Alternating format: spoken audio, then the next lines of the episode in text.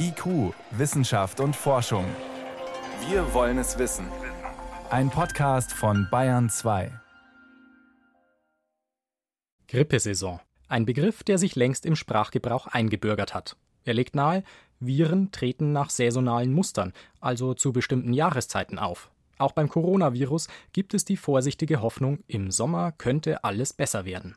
Doch was passiert dann mit den Viren? Verschwinden die einfach? Keinesfalls, sagt Ulrike Protzer, Virologin an der Technischen Universität München. Also, dass Viren auch im Sommer da sind, das sieht man ja an sommerlichen Grippewellen.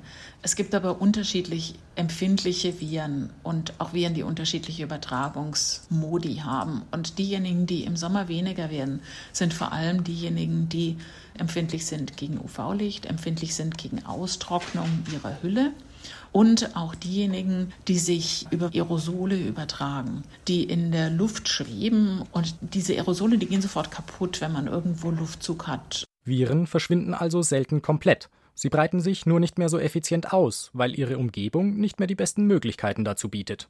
Daher auch die Annahme, Viren wie etwa die Grippe könnten den Sommer lieber auf der Südhalbkugel verbringen, einfach weil es dort winterlich kalt ist und die Bedingungen für das Virus wieder passen. Doch bewiesen ist das letztlich nicht, sagt Gerd Sutter. Er ist Virologe am Institut für Infektionsmedizin der Ludwig-Maximilians-Universität München. Dass Sommer, Licht und Wärme Viren groß beeinflussen, glaubt er nicht.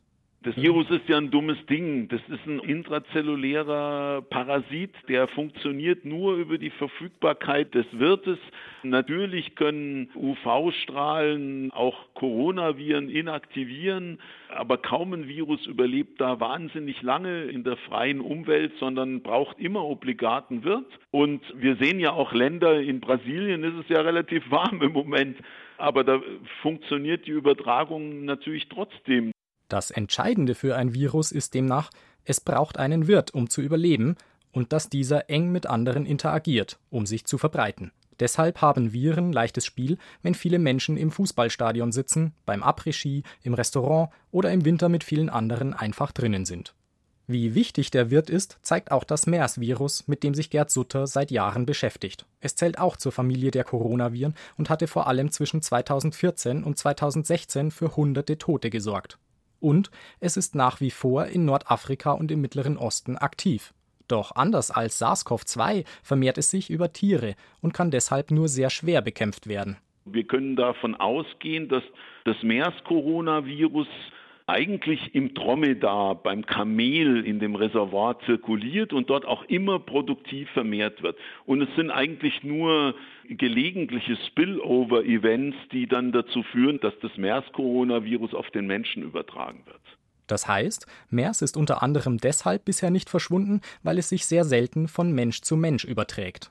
Um MERS loszuwerden, müsste man quasi alle Kamele impfen. Ein Virus, das dagegen nur unter Menschen zirkuliert, und so sieht es bislang bei SARS-CoV-2 aus, kann man leichter wieder loswerden, sagt Ulrike Protzer. Das haben wir gelernt durch dieses Beispiel der Pockenviren. Und wo uns das ja auch schon so gut wie gelungen ist, sind die Polioviren. Und wo es uns hoffentlich mal gelingt, sind die Masernviren. Alle diese Viren haben keine tierischen Reservoirs. Das heißt, wenn man da einen guten Impfstoff hat und die Menschen sind alle immun, dann kriegt man das weg. Doch solange kein Impfstoff existiert, ist es wichtig, dass die Umweltbedingungen uns entgegenkommen dass sie uns als Wirt helfen, es dem Virus schwer zu machen. Egal, ob das der Sommer, bewusstes Abstand halten oder ein Mund-Nasenschutz sind. Unter Umständen hilft bei SARS-CoV-2 sogar das Virus selbst, es loszuwerden, denn dieses Virus hat etwas, was andere, wie zum Beispiel das Influenza-Virus, nicht haben. Das hat nämlich ein Reparaturenzym, was dafür sorgt, dass das Genom immer wieder repariert wird und damit ja, Varianten einfach viel, viel schwerer möglich sind. Insofern sind das gute Nachrichten für den Impfstoff, weil man da vermutlich doch mit weniger Anpassung klarkommt, als das bei dem Influenza-Virus notwendig ist. Auch wenn Corona also vermutlich nicht komplett verschwindet, es gibt gute Chancen, das Virus in den Griff zu bekommen.